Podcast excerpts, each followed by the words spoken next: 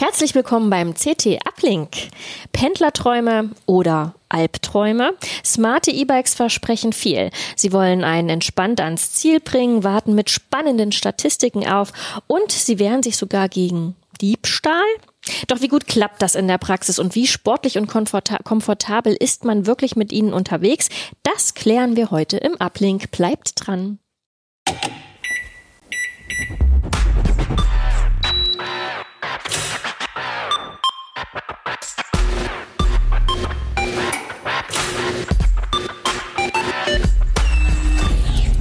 CT Uplink. Mit mir im Studio sind unsere E-Bike-Spezialisten aus der CT-Redaktion, Robin Brandt, Stefan oh. Portek und Steffen Hergert. Und sie haben sich in den vergangenen Wochen ganz intensiv mit E-Bikes beschäftigt, nämlich in einem großen Test, äh, der auch in der CT 1123 zu finden ist.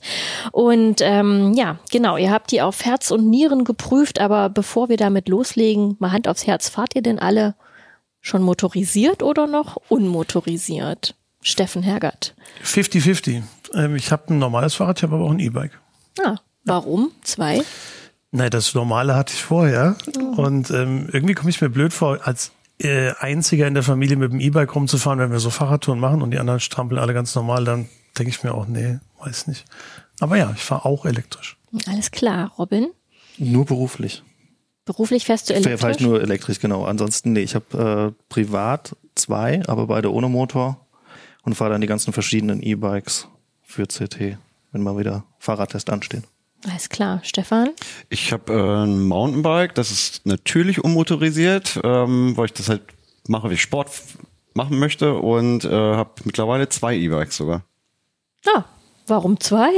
Ähm, das bringt so der Job hier ganz oft mit sich. Äh, man, man testet ja ständig Sachen, die man dann irgendwie auch privat irgendwie gut findet. Und da habe ich dann immer vor fünf Jahren schon mal eins gekauft. Das ist dann leider so ein bisschen kaputt gegangen und jetzt hatte ich noch mal ein neues gekauft in einem Angebot neulich. Und was hast du mit dem kaputten gemacht? Das repariere ich jetzt. Dann, das ist nichts Wildes, muss, muss nur hinten die Gangschaltung ausgetauscht werden. Das kriege ich wieder hin. Alles klar. Ja, ihr habt ja in der CT smarte E-Bikes getestet. Was macht denn so ein E-Bike smart? Na, erstmal will der Hersteller, dass es smart heißt und smart klingt. Ähm, das glaube dem Hersteller ist es sehr viel wert, das smart zu nennen. Ob die wirklich smart sind, das unterscheidet sich dann von Fall zu Fall. Was die E-Bikes, die wir getestet haben, zum Beispiel können, ist eben, dass sie äh, wie du schon erwähnt hast, sich gegen Diebe wehren. Also die haben Sensoren drin, die merken, dass sie bewegt werden, wenn sie das nicht sollen und warnen dann über die App äh, ihren jeweiligen Besitzer. Ähm, die haben GPS ähm, drin, damit man eben weiß, wo das Gerät ist. Ähm, solche Dinge, Unfallerkennung, Sturzerkennung gibt's, Drehmomentsensoren. Also die sind einfach mit Sensorik viel stärker ausgestattet als normale E-Bikes. Ja, also ich glaube, man kann es auch nicht mehr daran festmachen, ob, ob irgendwie eine Handy-App ähm, für das Fahrrad verfügbar ist, weil das gibt's glaube ich, mittlerweile eigentlich praktisch bei bei jedem namhaften Hersteller gibt's immer irgendwo eine App. Ja, die meisten, ja. Ich würde würd das auch an, an solchen Sachen festmachen, wie das Licht geht automatisch an abends, wenn die Dämmerung einsetzt oder Ernsthaft, also die Sturzerkennung finde ich tatsächlich auch ziemlich cool. Das ist äh, mir einmal schon passiert. Und ähm, noch bevor du dich aufgerappelt hast, vibriert dein Handy halt schon und sagt so, du hast jetzt noch zehn Sekunden Zeit, hier auf Abbrechen zu klicken, sonst rufe ich wen an.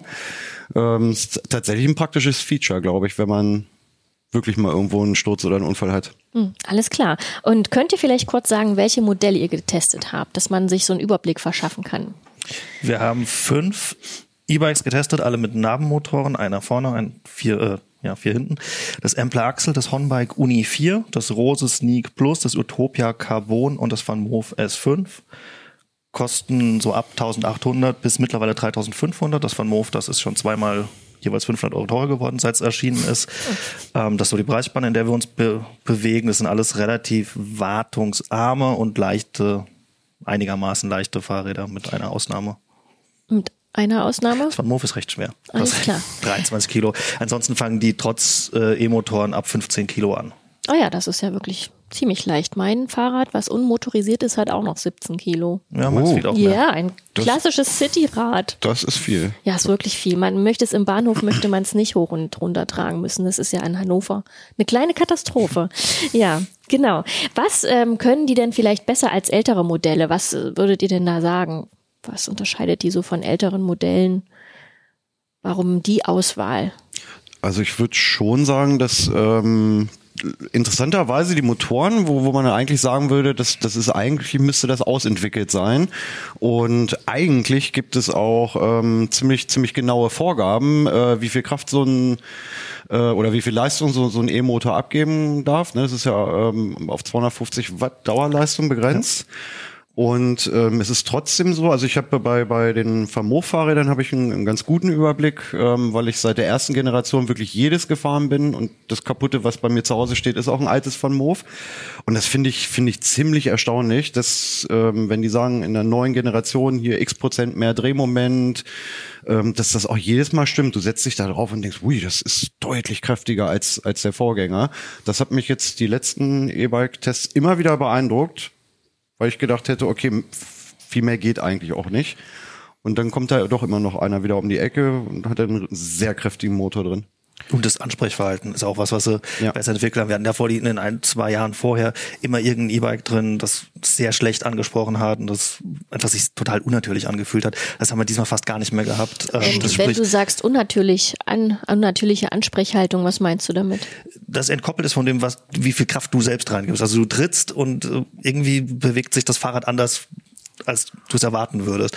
Ähm, du merkst einfach sehr, dass da Motorkraft hinter ist. Und das merkt man, hat man jetzt bei der Generation nicht so sehr gemerkt. Das Honbike Uni 4 war ein bisschen anders. Das konnte man auch, das hat keinen Drehmomentsensor, das konnte man also einfach Alibi treten und ähm, trotz obwohl man kaum Kraft reingibt, ist das schnell geworden. Das ist bei den anderen nicht mehr so sehr der Fall. Das ist dann einfach, irgendwie fühlt sich sportlicher an, das Ganze. Es fühlt sich manchmal einfach so ein bisschen an, als hättest du einfach kräftige Beine heute. Weißt du, dass du irgendwie heute denkst, okay, heute kann ich aber richtig reintreten so, weil das eine sehr sanfte Unterstützung ist. Wenn ich das mit meinem privaten E-Bike vergleiche, ist ein bisschen anderes, so ein Fatbike, aber es hat auch ein Hinterrad, Nabenmotor. Und da ist es halt, wenn ich das in die höchste Stufe schalte, was ich mit unseren Testrädern eigentlich auch immer mache, dann das schiebt mich da so richtig und irgendwie, ich, kaum habe ich so eine Viertelumdrehung, dann irgendwie gefühlt ist der sofort voll da und das ist sehr ungewohnt für Leute, die das nicht kennen. Und ich finde, auf die Räder kann man viel eher Anfänger draufsetzen. Und also Leute, die noch nie ein E-Bike gefahren sind, denken so, oh, weiß nicht. Und ich finde das total easy. Mhm. Hat, ihr habt ja noch ein paar mehr getestet. Ähm, als ich jetzt in, in jüngerer Vergangenheit, habt ihr das noch beim Erreichen der Höchstgeschwindigkeit in letzter Zeit noch mal gehabt, diesen, diesen Schweinezyklus? Also, weil die dürfen ja nicht mehr als, als 25 kmh Motorunterstützung äh, machen, die Dinger.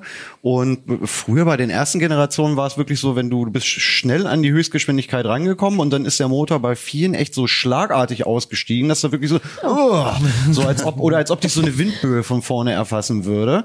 Und dann ist das Fahrrad halt irgendwie so auf 24, 23 kmh langsamer geworden und dann hat der Motor wieder reingekickt und hast du wieder so einen Schub gekriegt und bist halt wirklich so immer so so wellenförmig an der Höchstgeschwindigkeit entlang gefahren. Das habe ich jetzt bei denen hier auch nicht mehr so deutlich gespürt. Nee, das hatte ich auch schon ewig nicht mehr. Also äh, ein anderes Problem war, weil das halt alles Single-Speed-Fahrräder sind, die haben halt eine Übersetzung. Also ja. nicht alles, aber viele davon waren Single-Speed-Fahrräder, die haben eine Übersetzung. Da hast du das Problem, entweder du machst eine niedrige Übersetzung, kannst schnell anfahren, kannst aber dann relativ schlecht schnell fahren, oder du hast eine hohe Übersetzung, dann ist Anfahren schwierig, aber du kriegst eine hohe Endgeschwindigkeit. Ähm, bei dem Honbike und bei dem Carbon Utopia ähm, war das die Übersetzung so gewählt, dass du schnell losfahren konntest. Aber da war es dann halt auch schwierig, über 25 rauszufahren. Das war dann nicht so, dass der Motor schlagartig ausgesetzt hätte, aber über 25 ist man da kaum gekommen, einfach weil man sich totgetreten hätte. Alles klar. Ja, da war zum Beispiel das Rose, mit dem konntest du richtig schnell fahren, fand ich. Ja. Das Ampler lag so ein bisschen dazwischen. So 27, 28 fuhr man damit auch noch ganz okay. Mit dem Rose wenn du halt genug irgendwie Power hast, dann kannst du auch 32, 33, 34 mhm. damit fahren. Dann wird's natürlich auch irgendwann, ne? Dann ist das schon so eine Nähmaschine irgendwann und du strampelst dir da einen ab. Aber ja, das Phänomen, was Stefan sagte, das ist mir zumindest auch nicht aufgefallen im Test von den Rädern. Das ist, wie gesagt, einfach eine angenehme Fahrerei, finde ich. Alles klar. Vielleicht kommen wir nochmal zurück auf das Anwendungsszenarien, äh, Anwendungsszenario. Die fünf Räder, haben die alle ein ähnlich, eine ähnliche Zielgruppe oder richten die sich schon an unterschiedliche Menschen? Was würdet ihr sagen? Ich, also die wollen alle in der Stadt eingesetzt werden, aber da wahrscheinlich an unterschiedliche Menschen. Also drei, vier sind eher sportlich, ein, zwei eher gemütlich. Mhm. Also, aber prinzipiell sind das alles irgendwie Stadträder, mit denen du gut pendeln kannst oder auch mal einen Einkauf machen, wenn du extra bezahlst für einen Gepäckträger. Den haben die in der Regel nicht dabei. Ähm, ja, aber lange Touren macht man mit keinen von den fünf. Warum? weil sie halt nicht so super gemütlich sind. Sie haben, da fehlt eine Federung bei allen komplett. Die haben halt keine Gangschaltung. Das ist über lange Strecke auch irgendwann nervig. Bei ein, zwei sitzt man sehr aufrecht. Das heißt, der Hintern ist dann total belastet. Das merkt man nach 30 Kilometern auch einfach. Ich würde sagen, deswegen, und ja, zuletzt die Akkulaufzeit. Bei den, also die Reichweite war bei allen so, naja, in der Stadt ist okay. Ähm, aber viel mehr als 40, 50 bei hoher Unterstützung war bei keinem von den Rädern drin. Das fand ich echt überraschend, weil gerade in der Vorgängergeneration beim Van Moof, das ist deutlich länger gefahren als unser Testfahrrad. Ähm, das hat auch bei weitem nicht die Reichweite geschafft, die Van Moof angibt. Van Moof hat bis 150 gesagt. Wir haben bei mittleren Unterstützungen um die 70 geschafft. Wenn mit hoher Unterstützung war es auch schneller weg, leer. Also das fand ich schon enttäuschend. Ja, also da hat mich beim Vermove tatsächlich auch ein bisschen gewundert. Ich würde das bis auf die aufrechte Sitzposition, die dann wirklich irgendwann, finde ich, so ein bisschen auf die Bandscheiben geht, Ja. obwohl der Sattel eigentlich okay ist, würde ich das Vermove noch am ehesten so ein bisschen als, als tourentauglich ähm, einstufen. Aber da hat mich tatsächlich auch die, die Reichweite ein bisschen enttäuscht. Also das hat mein, ich weiß gar nicht, was ich habe, ein S1, glaube ich sogar. Ne, das ist jetzt irgendwie sechs oder sieben Jahre alt. Das hat die gleiche Reichweite und ein paar tausend Kilometer mehr auf dem Akku. Wenn du, du hattest gesagt, so das Spektrum gemütlich bis sportlich, also Van Moof haben wir schon gehört, ist für Touren geeignet. Welches wäre da noch so für die in dieser Tourengeschichte, also im Stadtrahmen drin? Also das Vermove hat halt eine Schaltung, ne? Also das ähm, Genau. Finde ich dann schon ein bisschen praktischer, wenn man, wenn man halt eine etwas variable Trittfrequenz hat irgendwie. Aber, aber ja, ich würde damit jetzt auch, wie gesagt, nicht, nicht in Deister fahren oder eine große Tour, aber wenn du sagst, ich fahre mal irgendwie mit Freunden am- um Maschsee oder am Kanal lang, das geht schon mit, mit dem Vermove. sagen, also so 20, 30 Kilometer, das ist schon irgendwie ganz gut machbar. Mit dem Empler auch. Das hat nicht ganz so eine sportliche Sitzposition wie zum Beispiel das Rose. Da würde ich auch sagen, da kannst du auch mal ein paar Stunden damit fahren. Ist aber jetzt nichts, was ich sagen würde, das besorge ich mir, weil ich zum Beispiel Radreisen mache oder weil ich irgendwie eine Tour über Nacht mache und dann irgendwie am nächsten Tag wieder 50 Kilometer fahre, dann das wäre mir bei den allen eigentlich nichts. Alles klar, also die sind eher so für den, für die Strecke zur Arbeit oder. Genau, die ganzen, also die Strecken in der Stadt sind ja auch das, was ganz viele Leute am meisten fahren. So, also es ist jetzt nicht so, dass man sagen muss, ich beschränke mich damit auf irgendwie was, was ich sonst mit meinem normalen Fahrrad dann irgendwie machen kann. Das ist ein bisschen wie beim Autofahren, da ist das meiste auch Kurzstrecke und das meiste mit dem Fahrrad ist nun mal auch Kurzstrecke, pendeln, einkaufen, keine Ahnung, irgendwie abends nochmal wegfahren ins Kino oder so. Und das können die alle. Okay. Und ähm, jetzt hatten wir ja schon gesagt, äh, sie können sich gegen äh, Diebe wehren oder beziehungsweise es gibt so einen gewissen Diebstahlschutz. Was bedeutet das bei diesen Fahrrädern? Unterschiedliches. Ähm, ja, also äh, manche können es tatsächlich, manche auf dem Papier, würde ich sagen. Also ähm, das, ich glaube, das Beste ist tatsächlich Van Moof in der Hinsicht. Also das hat ein, eben auch ein GPS-Modul drin. Äh, das kann man per App selbst orten. Das funktioniert auch zuverlässig. Das kann man in das Wo ist-Netzwerk von Apple einbinden. Man hat also selbst immer im äh, Blick, wo das ist. Van Moof bietet zusätzlich eine Versicherung. Ich glaube, die kostet 350 für drei Jahre oder zwei, das weiß ich jetzt nicht mehr genau. Also die kostet zumindest extra. Ähm, die beinhaltet, dass Van Moof, falls das Fahrrad geklaut wird, dir das Fahrrad auch zurückholt. Und da steht auch eindeutig drin, wenn sie es nicht schaffen sollten, ersetzen sie dir ein Fahrrad. Ähm, die haben dann sogenannte Bike Hunter, die orten dann selbst das Fahrrad und ja, und suchen das dann und holen es dir zurück, im besten Falle, falls es geklaut wird. Ähm, ich glaube, das Utopia hat auch, genau, es hat auch noch ein Modul drin, mit dem es äh, geortet werden kann. Das hat dann schon in der App so semi gut funktioniert. Da hat man, merkt man dann auch in der App, zeigt das den Standort genau an oder nicht. Äh, Das hat teilweise dann Stunden gebraucht, bis es aktualisiert hat. Wenn wir vom, von zu Hause in den Verlag gefahren sind zum Beispiel, dann stand es noch zu Hause in der App. Und das Vermove macht einfach auch einen Höllenlärm. Ähm, Zusätzlich, auch wenn du es nicht willst. Ja, ja, auch wenn man es nicht möchte. Also es hat, Okay. hat einen eingebauten Lautsprecher. Also wenn, wenn du das äh, äh, bewegst, während es abgeschlossen ist oder während ähm, es ausgeschaltet ist, dann fangen die Lampen an zu blinken und der, der integrierte Lautsprecher macht so einen Alarmton, der auch wirklich unangenehm ist. Ähm, also das Das hat mich wahnsinnig gemacht. Ich habe das im Zug gehabt. Oh ja, okay, das war natürlich blöd für den Das Ding ist dann ausge, aus gewesen und dann, dann warnt das bei jedem Rüttler im Zug, wenn das da in, diesem, in dieser Aufhängung hängt. Und dann hab ich's, bin ich jetzt mal wieder hin, habe es angeschaltet. In der App konnte ich das nicht ausschalten. Ich weiß nicht, ob sie das mittlerweile äh, verbessert haben. Wir haben das relativ früh gehabt. Ähm, ich hoffe, sie haben das per Update behoben, weil ich muss dann immer wieder hin, das einschalten, aber es schaltet sich halt nach 20 Minuten automatisch wieder auf, aus. Und dann waren es wieder und gibt wieder Töne von sich. Das war so eine drei Stunden Fahrt. Ich muss dauernd dieses blöde Ding wieder einschalten, weil das Alarm geschlagen hat. Okay, Van Moof und Utopia haben also sowas und die anderen? Es gibt noch andere. Ähm, äh, eins hatten wir auch gar nicht im Test. Ich weiß nicht, ob wir über das Cowboy noch reden wollen an der Stelle. Also das ist ein Smartbike eh, eher ein bisschen sportlich ausgelegt, kommt, kommt dem Rose, finde ich, mhm. finde ich einigermaßen nahe, so von der, von der Fahrcharakteristik, also leicht schlank. Hatten wir schon ein paar Mal im Test, also es ist eigentlich auch, auch ein Begriff, die Räder von Cowboy. Und die machen das ganz ähnlich. Da gibt es allerdings keinen, keinen Lautsprecher. Das blinkt halt nur, aber man bekommt tatsächlich dann auch binnen zehn Sekunden eine Push-Notification über die App, hier dein Fahrrad wurde bewegt. Und so wie das Fahrrad dann nicht mehr bewegt wurde, kommt dann halt ein paar Sekunden danach nochmal eine Push-Notification mit dem exakten Standort auf einer, auf einer Karte. Ähm, und da gibt's ein ähnliches Paket tatsächlich auch. Also da sind sich Van Moof und, und, und Cowboy ziemlich ähnlich. Ich glaube, Van Moof möchte 120 Euro im Jahr haben. Also die liegen beide so, Van Moof macht halt drei Jahresverträge, äh, Cowboy ein Jahresverträge, aber es so, so summa summarum irgendwie 10 Euro im Monat. Und das beinhaltet halt den Diebstahlschutz mhm. mit der Warnung und ähm, halt, wir bringen dein Fahrrad zurück oder wir ersetzen es dir, wenn, wenn wir es nicht gefunden haben. Alles klar. Ähm, essentiell bei den Fahrrädern sind ja auch die Apps. Haben die, unterscheiden die sich da irgendwie oder sind die im Prinzip auch alle sehr ähnlich? Ähm, ich finde, man muss da generell unterscheiden zwischen Apps, die von dem jeweiligen Fahrradhersteller für das spezifische Rad sind, wie wir es zum Beispiel bei Manmove oder bei Ex äh, Empler haben und bei welchen, wo die App quasi zu dem Antriebsstrang gehört. Das hatten wir im Test hier bei dem Rose, das hat einen Antrieb von Male und da gehört quasi die App nicht zu dem speziellen Fahrradmodell, sondern zu dem Motor mhm. quasi. Ähm, diese Male-App, die hat sehr schlechte Bewertungen im App Store. Das hat mich echt ein bisschen abgeschreckt. Und gewundert auch. Gewundert auch, weil an, an, bei der Einrichtung hat es mich nicht mehr gewundert, weil du da irgendwie für die okay, Login-Felder, alles ist da falsch beschriftet. Da stehen halt irgendwie Beschriftungen drin aus der aus der Programmierumgebung. Da, ich wusste gar nicht, was ich wo eintragen soll. Das war wirklich nervig. Danach hat die aber super funktioniert. Einmal hat das Fahrrad vergessen, aber das kommt bei allen mal vor. So und dann verbindest du es neu, dann geht's wieder. Die hatte aber super viele Daten, mega viele Funktionen. Die fand ich echt ziemlich gut. Was ähm, stach da so heraus in deinem, an deiner Einschätzung? Ja, zum Beispiel Motorparameter, Akkuparameter waren da drin, das war super. Es war eine ähm, Navi-Lösung mit drin, die es zum Beispiel bei Ampler früher gab, die man dann in dem Redesign aus der App rausgenommen hat, was ich nicht verstanden habe, ehrlich gesagt, weil das schon irgendwie praktisch ist. Ne?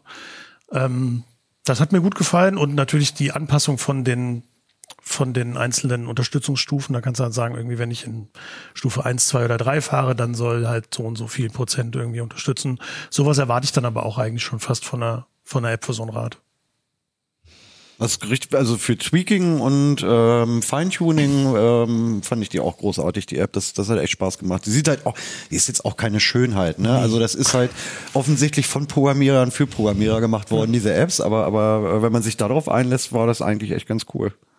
Und bei den anderen Herstellern? Gegenteil ist Honbike. Ähm, ich weiß nicht, ob überhaupt was kann, außer Strecken äh, aufzeichnen, aber das kann sie auch nicht. Also ähm, ja, die kann angeblich Strecken aufzeichnen, die hat aber immer wieder die Verbindung verloren. Ähm, das ist eher so ein Fahrer, das halt ohne App benutzt. Das funktioniert auch. Das ist auch eins der wenigen, das muss man dazu sagen, dass du auch ohne App komplett einrichten kannst. Mhm. Die anderen, die musst du zumindest äh, einmal gekoppelt haben, bis auf das Rose, glaube ich. Ähm, Nee, das muss, genau, das konntest du auch ohne die App fahren. Genau. Die anderen muss man zumindest zur Einrichtung einmal koppeln. Man kann es danach dann auch ohne App fahren. Ähm, das Honbike sollte man vielleicht auch einfach ohne App fahren, weil nicht mal die Streckenaufzeichnung funktioniert. Das Utopia kann auf dem Papier ein, zwei Sachen besser, ähm, eben auch äh, Standortanzeigen, vergisst aber auch immer mal wieder den Standort, hat fürchterliches Kartenmaterial, ich weiß nicht, wo sie das aufgetrieben haben. Ähm, wir haben in Hannover die Eilenräder, das ist ein großer Stadtwald, da kann man eigentlich immer durchfahren, egal von wo man wohin will, kann man immer durch den Wald fahren. Das Teil führt jedes Mal an der Autostraße komplett außenrum. Also die ist auch komplett für die Tonne. Also es, das sind so die zwei Ausfälle gewesen. Van Moof und Empler bauen eigentlich auch ganz, ganz gute Apps. Wo setzen, bei den Navi-Apps, wo setzen die da, welches Kartenmaterial setzen die dann ein, die, bei denen es funktioniert? Weiß man das oder ist Oft das? OpenStreetMap. Mhm. Bei Rose ähm, war es OpenStreetMap, glaube ich. Das steht ja dann in aller Regel auch dran. Mhm. Ähm, Utopia konnte es mir nicht sagen. Ich hab, das hat mich auch interessiert, was für ein Kartenmaterial das ist, das da außenrum um den Wald führt. Zumindest nicht OpenStreetMap. Ähm, aber es ist auch so ein, also die machen auch viel an der App, das ist auch ihr erstes E-Bike gewesen. Man merkt auch, die verbessern immer mal wieder was. Ähm, zum Beispiel konnte man das anfangs, hat es auch bei jeder ähm, Ton, äh, bei jeder Eingabe Töne von sich gegeben, egal was man gemacht hat, ob entsperrt oder Gang gewechselt, äh, nicht Gang gewechselt, Unterstützung gewechselt. Das haben sie mittlerweile per App behoben, dass man einfach nur die Klingel anlassen kann und den Rest stumm schalten. Vielleicht kriegen sie auch irgendwann neues Kartenmaterial rein. Du wolltest noch was ergänzen, Ich, Stefan? äh, ich wollte gar nicht ergänzen. Also äh, ich glaube, dass von Move, dass es eine Google Maps Karte ist. Es sieht zumindest verdächtig danach aus. Aber, aber hundertprozentig sicher bin ich, bin ich mir da auch nicht. Aber da fand ich das Kartenmaterial zum Beispiel äh, ganz passabel.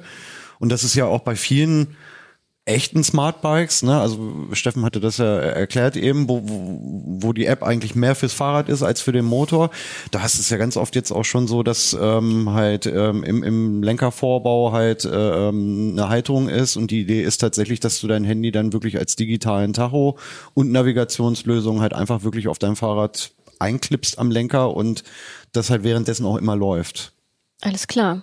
Ich würde das jetzt so langsam abschließen. Vielleicht können wir noch zu den Rädern, die ihr, die ihr getestet habt, vielleicht können wir noch kurz ein Fazit ziehen. Also es sind jetzt, äh, es sind alles Räder, die sich für, äh, für das Stadtgebiet eignen, nicht unbedingt Langstrecke, weil zu unbequem äh, und Akkureichweite nicht unbedingt ähm, super toll, aber wer würde sich denn jetzt für was im konkreten Fall interessieren sollen, wollen? Du meinst, welcher, Wer, welcher wer sollte zu wem greifen? Oh ja, Anwendungstyp. Ach, schönes Wort. Hat Also- mir gefehlt. Ähm, ja, wie schon gesagt, wer es sportlich mag, ist, glaube ich, zumindest mit dem Rose ganz gut aufgehoben. Gemütlich. Also ich fand für die normalen so bis halbe Stunde Strecken das Van Move auch wirklich sehr gemütlich. Wir haben es aber auch Kollegen fahren lassen, die das anders gesehen haben. Die hätten es aber bei allen, an- allen diesen Rädern so gesehen, weil halt keine Federung dran ist und so. Ähm, ja, ich finde, dass das Van Move und das Empler würde ich noch am ehesten auf Touren so ins Umland mitnehmen. Mehr als die anderen drei.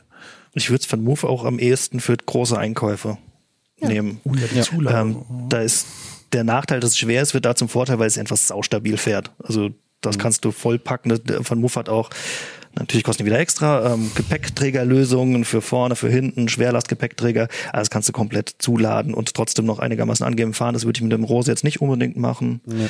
Ähm, und dann kommt noch dazu, was wir noch, glaube ich, gar nicht erwähnt hatten, die haben halt alle fest verbaute Akkus. Wer nicht die Möglichkeit hat, im Keller zu laden oder irgendwo ebenerdig zu laden, der ist fast schon auf das Utopia festgenagelt, weil das das einzige ist mit entnehmbaren Akku. Und das Cowboy, das zu spät für den Test kam, das Cowboy 4, ähm, das hat auch einen entnehmbaren Akku. Das hatte, da hatten wir das Dreier im Test, das hatte auch gute Reichweiten, hatte auch einen entnehmbaren Akku. Also das sind dann so Sachen, die man vielleicht noch erwägen sollte. Also es von Move mit 23 Kilo immer hoch und runter zu schleppen, das will man nicht. Ja. Wo, aber du, äh, die Gepäcklösung, die du angesprochen hast, das stimmt tatsächlich. Ähm, das ist auch nicht klapprig bei denen. Also der Gepäckträger hinten ist wirklich sehr solide und es gibt äh, für vorne gibt's entweder so ein sogar relativ stylisches Holzbrett mit so zwei Spanngurten. Da kannst du halt wirklich einfach Kleinkram draufschneiden. Ich weiß nicht, ob es den Ich Korb, gibt's ob's den, ob's den Korb gibt oder gibt's den Korb nur noch? Ich weiß nicht. Eins haben sie aus dem, aus dem Programm genommen. Die haben irgendein Schwerlastding für hinten oder vorne und dann zwei normale für hinten und vorne jeweils. Ich glaube, dieses Holzding haben sie auch nicht mehr für das S5. Schade, aber ähm, also kann ich wirklich tatsächlich äh, als als eben das Stichwort Einkaufsfahrrad viel habe ich gedacht, ja und das das war es tatsächlich auch. Das war wirklich ähm, mein absolutes Lieblingseinkaufsfahrrad, weil ich weil ich da halt so viel ran und draufklatschen konnte auf das Ding und auf, also selbst auf das alte Modell schon. Ähm, dafür ist es wirklich ganz gut. Das ist eigentlich, ja, das ist für die Leute, die ein solides Fahrrad brauchen und sich nicht anstrengen möchten. So würde ich das vom Move irgendwie einordnen. Also der Allrounder quasi in der Runde. Könnte man. Wahrscheinlich. Ähm, ja, wahrscheinlich. Beim Thema Akku ist mir gerade noch eingefallen, ich weiß nicht, ob macht Van Move dieses Powerpack-Ding noch, was es beim S3 gab? Gibt es das für das S5 auch? Das haben die angekündigt, als sie das Fahrrad vorgestellt haben und dabei ist es bisher geblieben. Sie haben gesagt, Okay. sie, sie bringen das auf jeden Fall noch. Das genau, das verdoppelt die Reichweite. Das hat exakt so viel Kapazität wie der eingebaute Akku. Wiegt auch nochmal fast vier Kilo. Ähm, genau, und das kann man dann rausklipsen und dann woanders laden. Rose hat sowas auch. Rose hat ähm, auch so einen Zusatzakku. Ich glaube, bei Rose kostet er um die 500 Euro. Das, das Der ist aber auch dann, kleiner, ne? Genau, das ist wie so eine Flasche, sieht das aus. ähm, die man sich in den Rahmen steckt, äh, dran klemmt. Ich glaube, die Van Moof-Lösung hat auch so 600 gekostet davor. Das wird wahrscheinlich wieder so in dem Rahmen dann. Das ist auf jeden landen. Fall vielleicht noch was, wenn jemand dann wirklich so ein Rad haben will, aber auch die Option haben möchte, mal ab und an weitere Strecken zu machen, dass man sich dann dieses Zusatzakku-Ding kauft und dann kommst du halt dann auch mal 20, 30, 40 Kilometer weiter. Alles klar. Ja, vielen Dank für eure Einschätzung. Jetzt äh, wissen wir alle Bescheid. Jetzt noch ein ganz kurzes Mini-Quiz, wie gut ihr Bescheid wisst. Äh, musikalisch. Ich habe ja so eine kleine, so eine kleine Musikmarke. Ist ich habe so? hier einen Test für euch. Ein Texttest. Wer es zuerst errät, der bekommt Ja, Jetzt bin ich gespannt. die Ehre im Uplink-Studio. Okay. So, passt auf, es ist eigentlich zu Ich hätte einfach. gerne dieses Lego-Ding da. Dieses Lego-Ding, oh, das weiß ich nicht, das kann ich nicht verscherbeln. Da wird Pina, glaube ich. Das ist, nee. Dann löse geht ich's nicht. Muss, Okay. Oh. also passt auf. jetzt ist er bockig, merkst du, ne? Das ist halt eine Ausrede dafür, dass er die Lösung nicht ja, weiß. wahrscheinlich weiß er. Er hat zu, zu viel Angst jetzt. Ja, aber es ist unnötig, weil es Angst ist, ich, ich ja. es ist zu einfach. Okay. Es ist zu einfach. Passt auf. Also welches, um welches Lied handelt es sich? You say smile. I say, I say cheese. Cartier, I say please. Income tax, I say Jesus. I don't want to be a candidate for Vietnam or Water- Watergate, cause all I want to do is Ride my bicycle. Ah, ja. und Queen? ja. Und wie heißt das Lied? I wanna ride my bicycle? Bicycle Race. Bicycle Race. Ah, super. Also fahr krieg ich jetzt das Lego-Ding. Äh, nee. Das war doch nicht die richtige Antwort. Stimmt, ist das war die. Das Du war hast gesagt, I want to ride my bicycle. So Ja, heißt das- es Ich dachte, wir wollen nur die Band. Ah, hätte ich mich konkreter ausdrücken Ach, müssen. Ich übe das mit diesen Musikquizzes noch, können wir ja beim nächsten Mal vielleicht fortsetzen. Ich danke euch jetzt erstmal ganz herzlich dafür. CT Uplink. In eurem Test hattet ihr ja quasi auch nur smarte E-Bikes. Gibt's denn eigentlich auch noch unsmarte E-Bikes, wenn wir da jetzt einmal dabei sind? Ja, die gibt's, glaube ich, schon noch, ja. Und was, warum sind die dann nicht smart? Ja, aber tatsächlich ist es ja bei, bei Smart, wenn, wenn das Fahrrad halt jetzt wirklich Funktionen hat, die sehr eng mit dem Handy zusammenarbeiten, wie Diebstahlschutz ähm, oder eine, selbst die Lichtautomatik funktioniert manchmal, indem das Handy einfach nur sagt, hier, soweit ich weiß, ist Sonnenuntergang, mach mal dein Licht an. Da wird, ist dann manchmal gar kein Helligkeitssensor im Fahrrad verbaut. Das sind so klassisch smart, smarte Funktionen, aber es gibt noch viele E-Bikes, ähm, wo die App einfach nur optional ist. Wenn man jetzt quasi vor der Entscheidung steht, sich ein E-Bike kaufen zu wollen, wie würde man da vorgehen? Wie findet man denn das Richtige für sich? Wie teilt sich der Markt beispielsweise gerade auf? Was ist da so? Sind da so die? Also man muss erstmal natürlich wissen, was, was möchte ich mit meinem Fahrrad anfangen. Das wäre für mich die wichtigste Frage. Und eigentlich ist keine Gattung im Fahrradmarkt mehr, wo sich das ausschließt, dass ich ein E-Bike kaufen möchte. Ich kann auch ein Rennrad mit E-Bike-Motor haben. Ich kann Mountainbike sowieso. Ähm, es gibt ja viele Leute, du bist, glaube ich, ja auch so einer, der gerne mit dem Mountainbike dann Sport macht.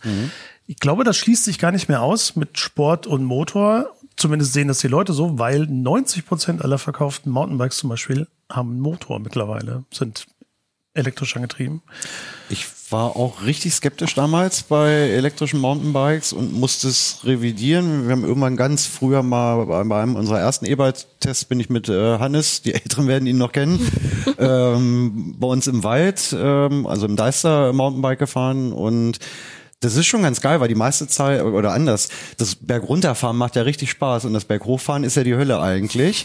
Ähm, und es ist tatsächlich schon cool, wenn du da wirklich wie an so einer Seilwinde mit deinem E-Bike dich da den Berg hochschraubst und hast dann halt Spaß auf dem Downhill-Part.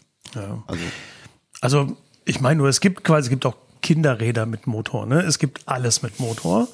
Das heißt, ich muss mir nicht überlegen, oh, ich möchte gerne Rad X haben. Am Mist, da gibt's keine E-Bikes. E-Bikes gibt's für alles. Das sieht man ja auch in den Verkaufszahlen. Irgendwie ähm, die Hälfte mindestens der Räder sind einfach E-Bikes, die verkauft werden. Fertig. Ähm, die Frage, die sich lange Zeit gestellt hat nach zum Beispiel, wo soll der Motor sitzen, Vorderrad, Hinterrad oder in der Mitte, die würde ich sogar nachrangig betrachten, weil sich dann oft aus den Modellen ergibt. Zum Beispiel die Mountainbikes haben alle einen Mittelmotor. Ähm, Vorderradmotor, Vorderradnahmotor ist selten geworden und dann ist es schon so eine Frage, die sich eigentlich sehr einengt. Da brauche ich eigentlich nicht mehr so eine riesen Rücksicht drauf zu nehmen. Wichtig finde ich die Ladesituation. Muss ich mein Fahrrad äh, eine Steckdose bewegen, weil ich den Akku nicht entnehmen kann? Kein Problem, wenn ich eine Garage habe oder einen Fahrradraum, wo Strom ist, dann kann ich es gerne machen.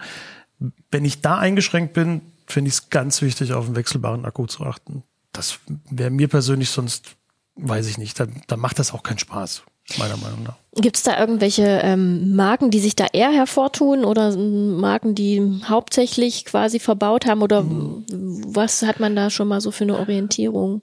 Also von den, gerade von so Rädern von Marken wie Van Move, Cowboy, die sag mal, neue Marken sind, die speziell in den E-Bike-Markt gekommen sind und die oft sehr stylische Räder machen. Bei denen ist Cowboy fast die Ausnahme, dass die einen entnehmbaren Akku machen. Auch irgendwie Ampler zum Beispiel.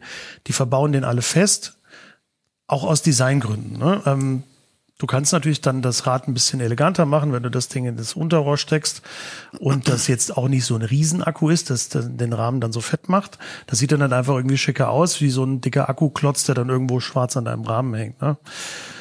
Aber es gibt eigentlich, also ich kann keine Regel aufstellen, so bei Hersteller XY kriegst du nur das oder nur das. Alles klar. Ähm, wie sieht's denn nach, mit, den, mit den Preisen aus? Kann man da irgendwie sagen, wo geht's da los? Oben nach oben wahrscheinlich offen?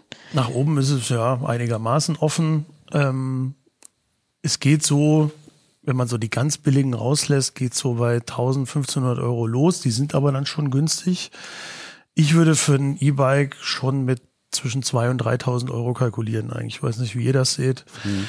Ähm, das wirkt sich dann ja auch schon oft auf die Qualität der Anbauteile, der, der Bremsen, Schaltung und solche Sachen mhm. aus.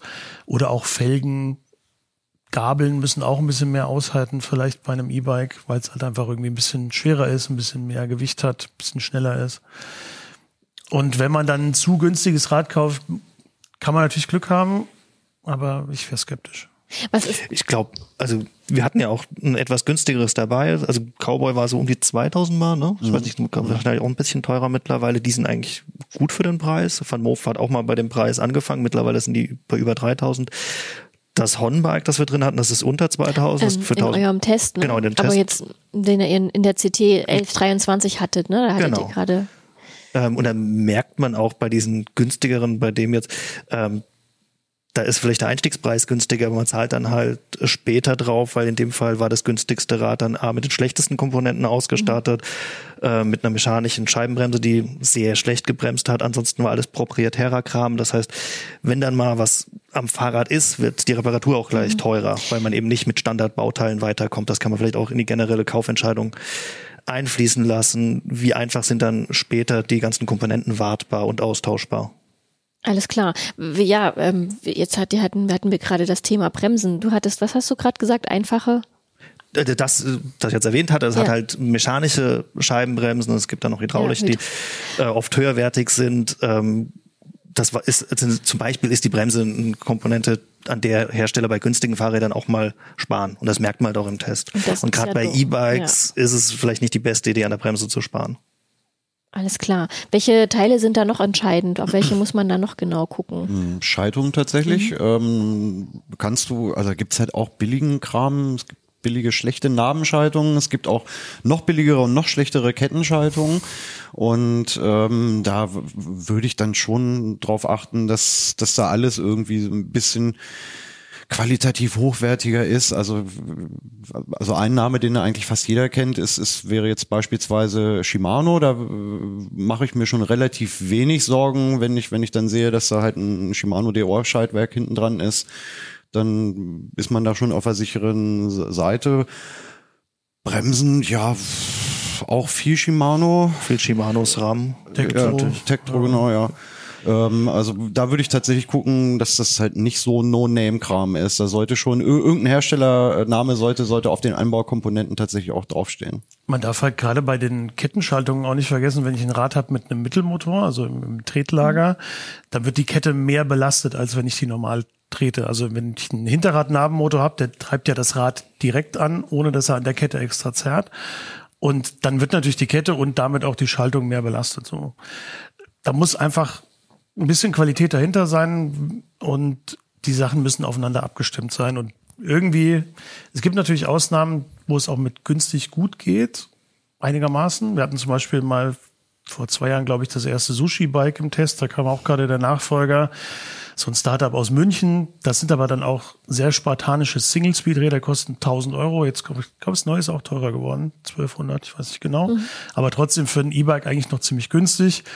Und da hast du das aber auch gesehen. Das ist halt irgendwie ein Rahmen mehr oder weniger von der Stange. Da sind alle Anbauteile von der Stange. Da ist keine Schaltung dran, damit man auch irgendwie die Zahl der Teile reduziert, um trotzdem noch die Qualität einigermaßen. Das sind dann aber auch Räder mit einem relativ eingeschränkten Anwendungsszenario. Genau.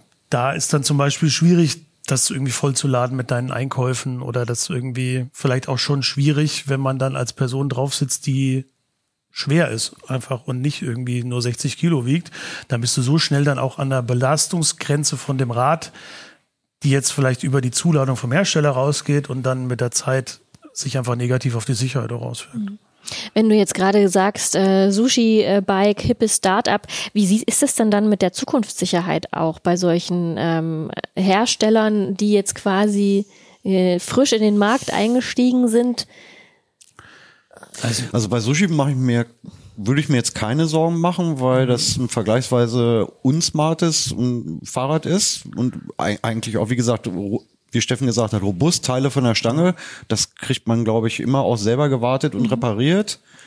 Ähm, schwieriger ist es halt wirklich bei so voll vernetzten Fahrrädern wie, wie das Cowboy oder das Van Moof, die man ohne Smartphone-App nicht mal in Betrieb nehmen kann. Und gerade die beiden Hersteller sind ja jetzt auch schon mehrfach irgendwie aufgefallen dadurch, dass sie anscheinend nicht immer über finanzielle Reserven verfügt haben. So, ne? Bei, bei Move war das wohl so, dass sie kurz vor knapp waren und nochmal neu frisches Geld auftreiben mussten und ja auch die Räder zweimal teurer gemacht haben. Stores schließen. Stores schließen. Ähm, ein, zwei kleinere haben auch schon aufgeben müssen, auch irgendwie die sehr spezialisierte Räder machen. Ich glaube, das hat ein bisschen was damit zu tun, ohne dass ich das total untermauern kann. Dadurch, dass alle großen Hersteller ihre komplette Flotte gefühlt elektrifiziert haben oder sie zumindest parallel anbieten.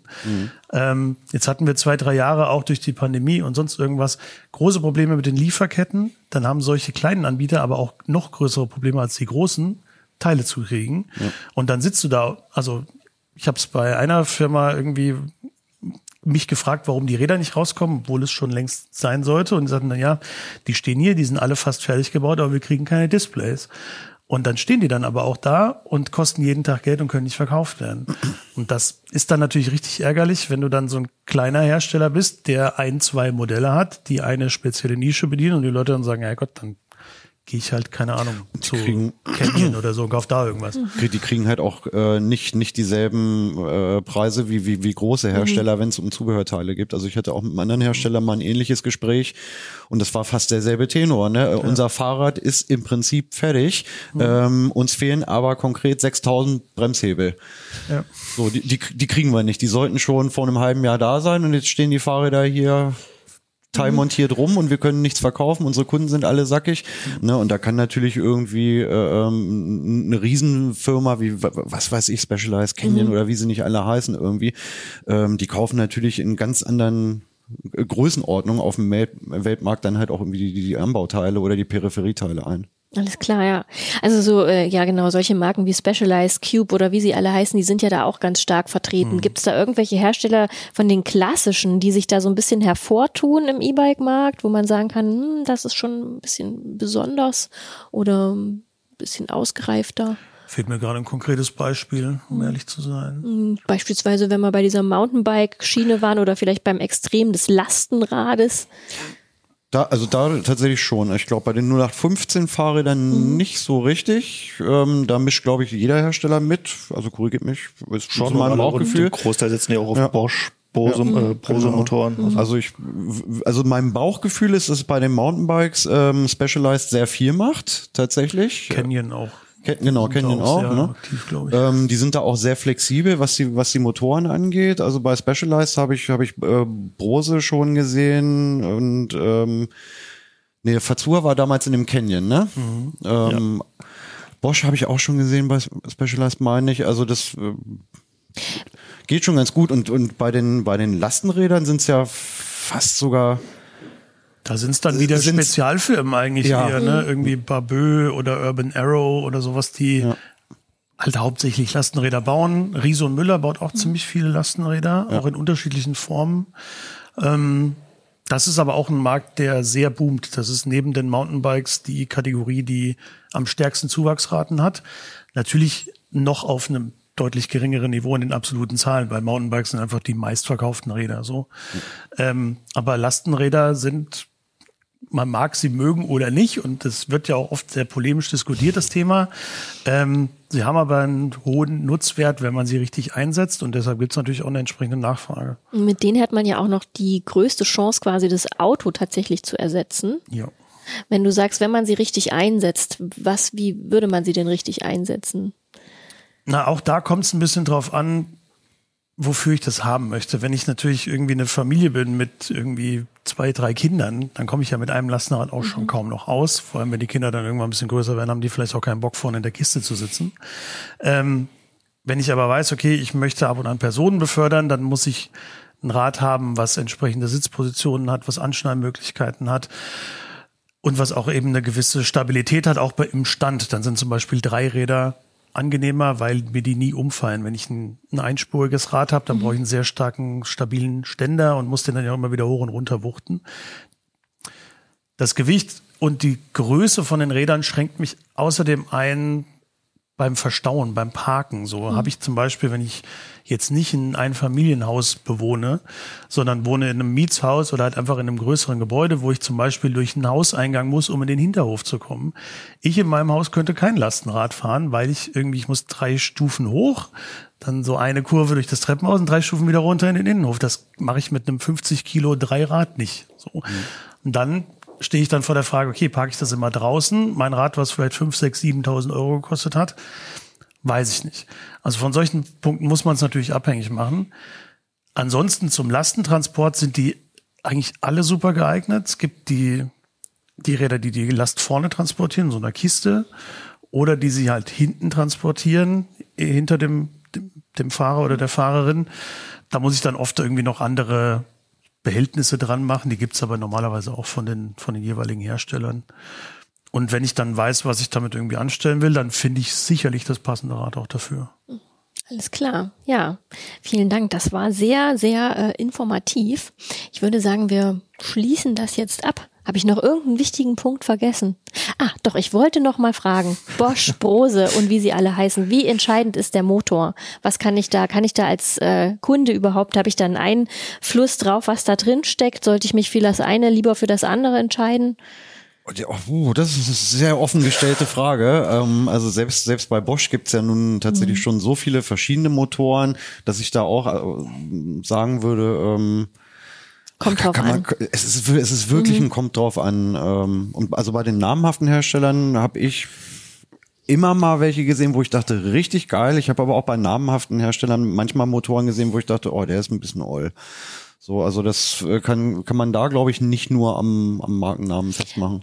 Wenn du sagst, es ist ein bisschen oll, was, was hast du denn da jetzt gerade im Kopf? Ich habe, das ist jetzt ein bisschen unfair, weil, weil dieser eine olle Motor, ähm, das ist jetzt auch konkret schon wieder zwei Jahre her. Das, ich sag jetzt auch mal nicht, wel- welcher Hersteller das war, aber der hatte tatsächlich noch wirklich diesen sehr starken Gummibandeffekt hinten, äh, hinten raus zur Höchstgeschwindigkeit, ähm, hatte, hatte kein schönes Ansprechverhalten ähm, ist bei der ersten Kurbelumdrehung losgeschossen wie nichts Gutes und dann kam aber erstmal bis 18, 20 kmh gar nichts und dann, also überhaupt gar keine schöne harmonische Leistungsentfaltung.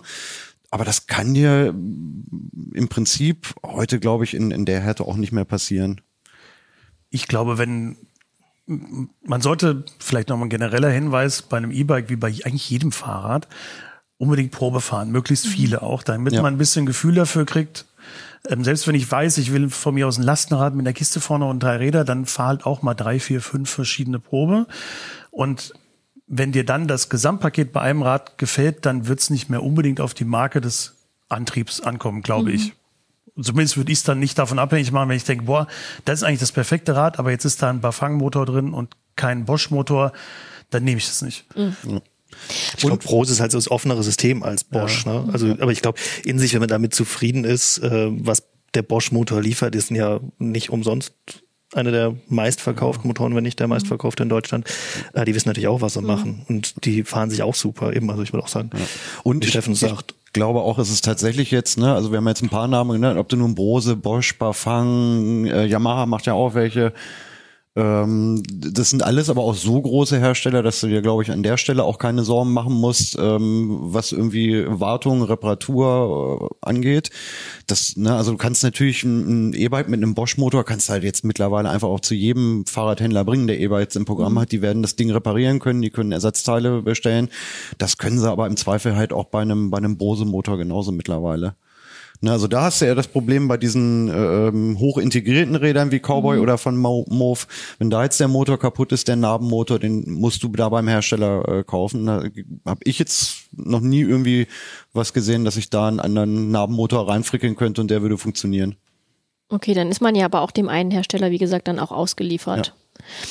Ist es denn auch eigentlich so einfach, die E-Bikes gerade Probe zu fahren, so viel man will? Weil es ist ja, die Verfügbarkeit ist ja auch so eine Sache, oder? Hat sich das gebessert? Gefühlt Es kommt hat drauf an, wovon wir, also gebessert. gefühlt, ja, es hat sich gebessert. Es sind wieder viel mehr E-Bikes in den, bei den normalen Fahrradhändlern vorrätig. Wenn man jetzt eben diese speziellen Smartbikes, die wir auch getestet haben, fahren will, kommt es drauf an. Also die haben oft einfach einen Direktvertrieb. Ich glaube, Empler, weiß nicht, kannst wahrscheinlich in Berlin irgendwo Probe fahren und das war's. Die haben ein paar Läden, aber nicht viele. Und so ist halt auch bei Van Move und äh, bei Cowboy. Da ist es, wird es schwierig sein, bei den, wie wir davor geredet haben, mit Bosch und Brose-Motoren. Da finde ich schon, dass die Fahrradhändler mittlerweile wieder sehr viele Modelle vorrätig haben, die man Probe fahren kann. Das war schlimmer vor zwei Jahren vielleicht. Du kannst aber auch gerade jetzt in, im Frühjahr gibt's viele, viele so kleinere und größere Fahrradmessen, Fahrrad-Events und sowas, wo du auch oft so ein so die Möglichkeit hast, die Räder von den Firmen, die halt da gerade sind, irgendwie Probe zu fahren. Das ist nicht überall so, aber solche Events finde ich immer ganz gut, um sich da mal so einen Überblick zu verschaffen. Da bezahlt man vielleicht auch mal zwei, drei, fünf Euro Eintritt, manchmal aber auch nicht. Ähm, was man sich da aber dann eben alles anschauen kann, finde ich persönlich, ist auch gerechtfertigt. Kann man das auch mal machen. Ich finde es eine gute Option, wenn man halt keine größeren Händler vielleicht irgendwie in der Nähe hat zum Ansteuern. Vielleicht findet man sowas. Alles klar. Wenn wir da jetzt schon mal beim äh, noch schon mal beim Fahren sind, früher ist natürlich Fahrradfahrzeit, aber ist es denn auch Fahrradkaufzeit? ähm, es ist auch, ja, oh, es ist auch schwierig, ne? Also Li- Lieferzeiten sind ähm, natürlich dann immer länger, wenn alle Leute versuchen, Fahrrad zu kaufen. Und ich glaube, das machen, machen prozentual sehr viele im Frühjahr. Ähm, Andererseits ist es halt auch, manchmal ist es auch eine gute Zeit für Schnäppchen. Also wie Steffen schon gesagt hat, ne, es ist im, im Frühjahr findet immer eine sehr große Fahrradmesse statt. Da hatten wir dann oft immer ein Problem, wenn wir Bikes testen wollten, dass es hieß, "Mm, da kommt jetzt eh bald was Neues. Ne? Also das ist dann immer auf jeden Fall eine Möglichkeit, vielleicht mal dann, wenn die neue Generation rauskommt, das Vorjahresmodell zum kleinen Preis abzustauben.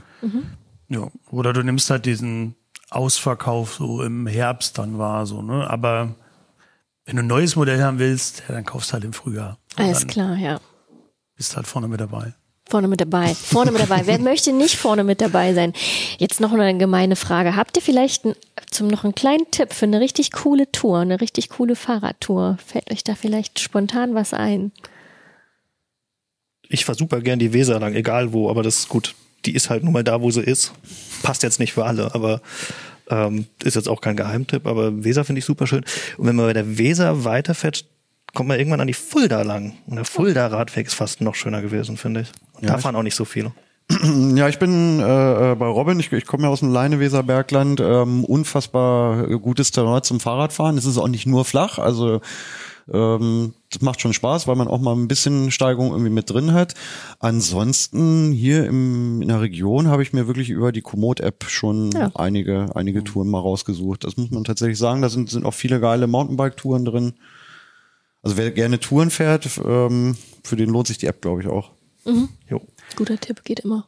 Als Wahl-Berliner kann ich mit großen Mountainbike-Touren nicht dienen. Ähm, grünes Band ist toll, einmal um West-Berlin rumfahren, das sind so 160 Kilometer, ist teilweise gut fahrbar, teilweise sehr gut fahrbar, teilweise auch sehr schlecht fahrbar.